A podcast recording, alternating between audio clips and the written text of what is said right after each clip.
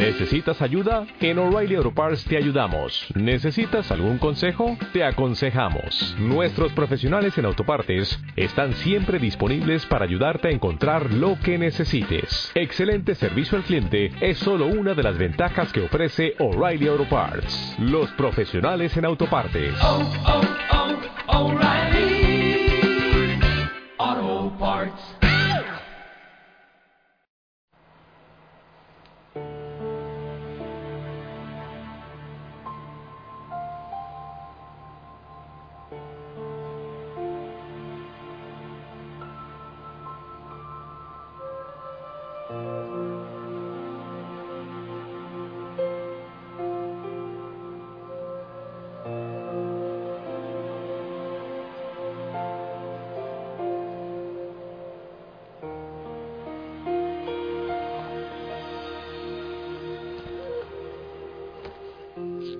Familia linda, muy buen día. Sí, sí, a ti un abrazo grande. Con gozo, con alegría, despierta, sacúdete, desarrúgate. Glorifica al Señor. Empieza con la sonrisa. Una linda sonrisa. Dios es sonrisa. Eso, algún día quisiera demostrarlo. La sonrisa de Jesús es, es eh, la familia sana, la familia sana, la sonrisa de Jesús. Así que empieza a disfrutar, a disfrutar su gloria. Aquí en el Monte Tabor, bueno, pues precioso, esperando el amanecer. Con la nube aquí, a mi, al frente mío, hay un abuelito que trabaja en las fresas de, mi, de lado. Ese señor es tan viejito, yo pienso que debe tener unos 180 años, más o menos así. Me imagino que, que así era, no sé, Matusalén. Y sin embargo sigue trabajando. Es increíble. Es increíble, a veces me da pereza a mí trabajar. ¿Qué te parece a ti? Él tiene un cultivo gigante y yo tengo aquí unas, unas cuantas eh, simples. Bueno, familia, gocémonos, los pajaritos ya empiezan a cantar, el amanecer llegará, así que gózate en él. Y hoy, jueves eucarístico, oye, eh, si puedes, visita a Jesús en la Eucaristía, hermoso, y orar por los sacerdotes, eh, hijos, hijas, eh, consagrados, consagradas de la familia Osana. Hoy les envío un fuerte abrazo y los pongo aquí en la presencia del Señor. Me encanta cuando recibo mensajes de sacerdotes, de religiosos, religiosas. Qué hermoso que estemos unidos en oración buscando la santidad. Familia linda, pilas a escuchar la palabra de Dios, a ver qué es lo que nos dice el Evangelio según San Lucas, capítulo 16, del 19 al 30. 31. Le esto. Prepara tus oídos y tu corazón para escuchar lo que el Señor te dice. En aquel tiempo Jesús dijo a los fariseos, había un hombre rico que se vestía de púrpura y telas finas, banqueteaba espléndidamente cada día.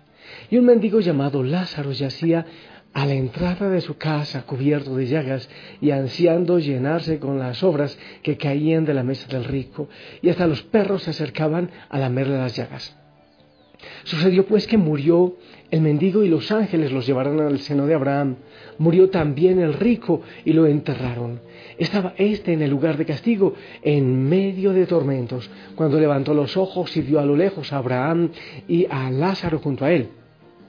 Entonces gritó, Padre Abraham, ten piedad de mí.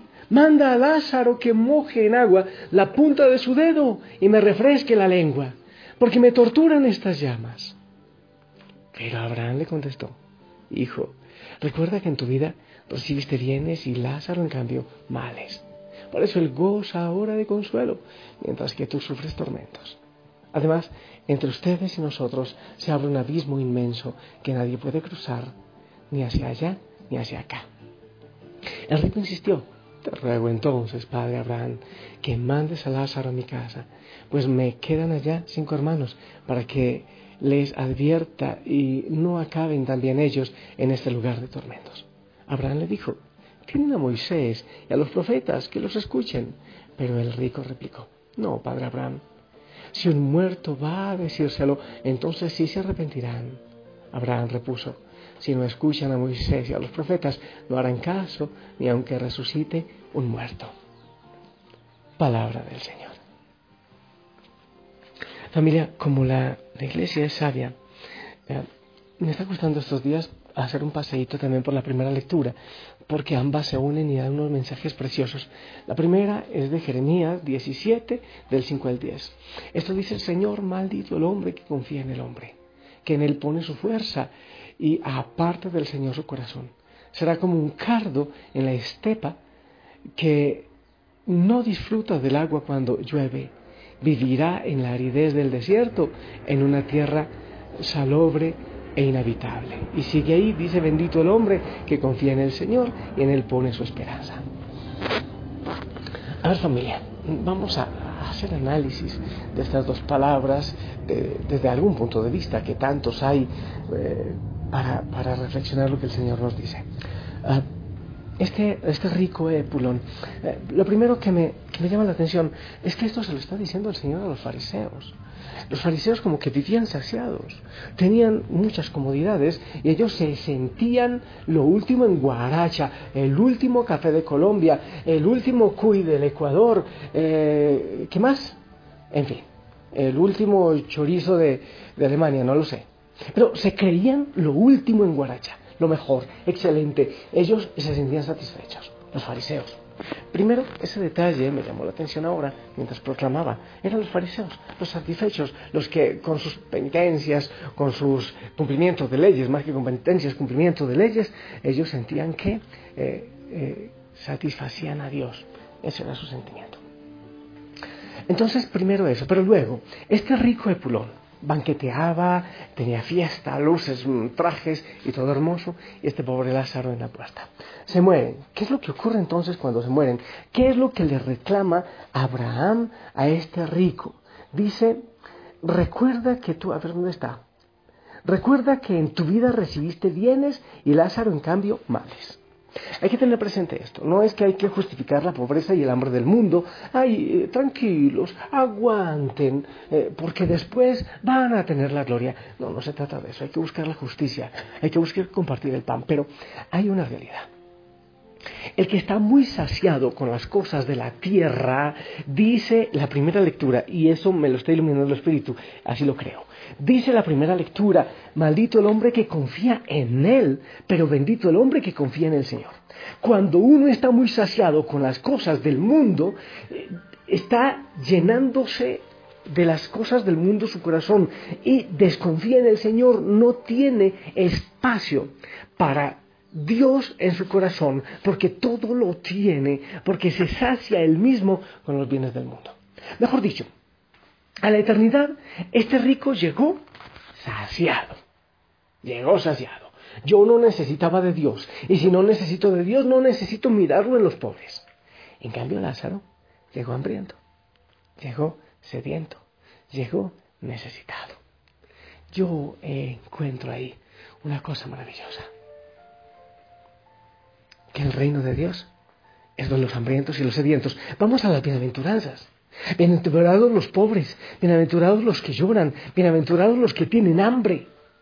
Pero la bienaventuranza, esto está maravilloso, la bienaventuranza no es porque tengas hambre, la bienaventuranza es porque tienes el espacio en tu corazón para que entre al Señor. Cuando uno tiene el corazón lleno de cosas, de apegos, de esclavitudes, no puede empezar a depender del Señor. Depende de uno, de lo que posee, de, de su belleza, de su poder. En cambio, cuando uno no tiene ese tipo de apegos, o al menos tiene muchas cosas, pero no se apega a ellas, entonces el Señor tiene un lugar en mi corazón. Yo tengo sed, yo tengo hambre, yo tengo necesidad. Ahora entiendo también, por ejemplo, los, votos de nosotros los sacerdotes, los religiosos, pobreza, castidad y obediencia. ¿Para qué? Para tener hambre, para buscar al Señor, para tener espacio vacío. Ahora entiendo otra cosa. Al que tiene, se le dará y al que no tiene se le quitará hasta que lo que cree tener. Necesitamos hambre y sed. Entonces cuando rezamos el Padre Nuestro, hermoso, no es que voy a cambiar el Padre Nuestro. Y decimos, danos el pan nuestro de cada día. Pero ahora entiendo que lo que debemos decir también es, danos el hambre de cada día. Danos hambre para cada día. El pan, el pan está dado es la injusticia, es la desigualdad que no permite que llegue a cada estómago y muere gente de hambre. Ya está dado. Pero lo que tú y yo ahora debemos decirle al Señor es, danos el hambre de cada día, danos la necesidad de cada día. Porque si no tenemos hambre, sed y necesidad del Señor, no lo vamos a buscar en los pobres. Si estás tan ocupado en tantas cosas del mundo, en tanto lujo, en, en tanta cuenta, en tanta suma, ¿no te acuerdas de que el Señor puede multiplicar en tu vida? De buscarlo. Si tu corazón está contratado con las cosas del mundo, no habrá hambre y sed. Este rico estuvo tan ocupado de las luces, del lujo, de la riqueza, del poder, que no se acordó de ver a Jesús, no se acordó de ver a Dios que estaba al pie de su puerta porque estaba ocupado en los banquetes, llenándose, estaba saciado, estaba satisfecho. Llegó satisfecho a la eternidad. Ahí está el mirlo que me están mirando. Llegó satisfecho a la eternidad. Lázaro llegó hambriento, pero no se trata solo de un hambre física. Se trata del hambre de Dios, del hambre de justicia, de ese hambre que es diferente. Mejor dicho, el reino de Dios es de los hambrientos. Los que se han eh, tratado de satisfacer de las cosas, de la vanagloria, de los banquetes, del lujo, de los clubes, de, eh, de la moda. No van a dejar espacio para Dios. Danos, Señor, hambre y sed. Ahora entiendo. Yo cuando bendigo la mesa, los alimentos, siempre digo, Señor, dame hambre y sed de ti. Ahora entiendo. Necesitamos pedir hambre y sed, desesperación, desapego, desarraigo, porque así Él podrá hacer obra en nosotros. Me encanta. Yo te deseo hambre, te deseo sed, te deseo desesperación por el Señor, que cuando llegues a la eternidad llegues hambriento para poder saciarte de ese gozo que el Señor tiene para ti. Que cuando vayas a la Eucaristía llegues hambriento, que el Señor te haga, hoy jueves es tan maravilloso eso, que el Señor haga un agujero tan grande en tu corazón que le anheles desesperadamente y corras donde Él está. Y corras a recibirle. Solo los que llegan hambrientos pueden disfrutar y descubrir el milagro, el milagro del Señor. Me encanta. Señor, danos el hambre de cada día. El pan, no podemos dudar que ya lo estás dando, solo que hay injusticia. El pan de cada día lo das. Gracias, Señor. Ahora danos también hambre y sed. Que tengas sed y desesperación por ti. Por ti madrugo, ¿cómo se llama? ¿Cómo dice el Salmo? Mi alma tiene sed de ti. O como el siervo que busca las corrientes de agua, así mi alma te busca, desesperado. Mi corazón y mi carne exultan por el Dios vivo. Hasta el gorrión ha encontrado una casa y la golondrina un nido. Un nido donde colocar sus polluelos. Ah, tus altares Señor, Rey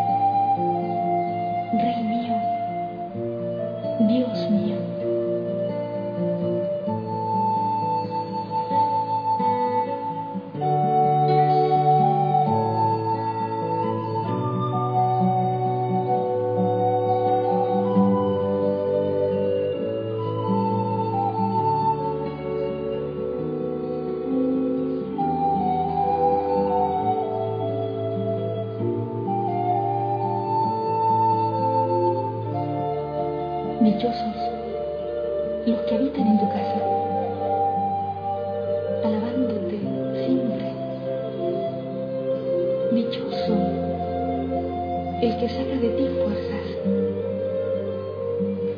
el que saca de ti fuerzas cuando proyecta su peregrinación, atravesando desiertos y lo transforma en manantial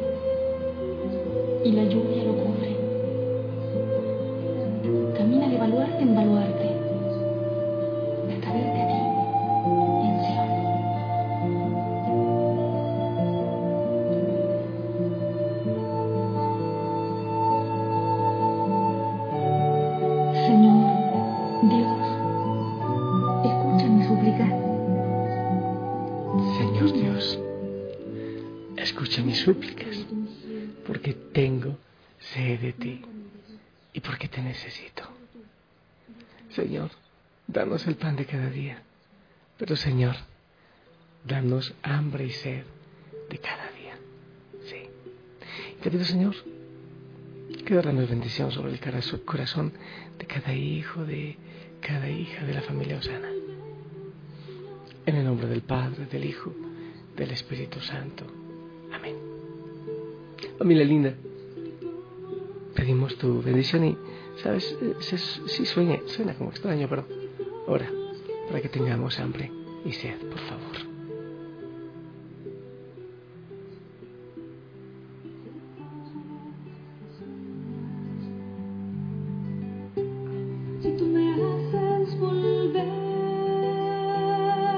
Amén, amén.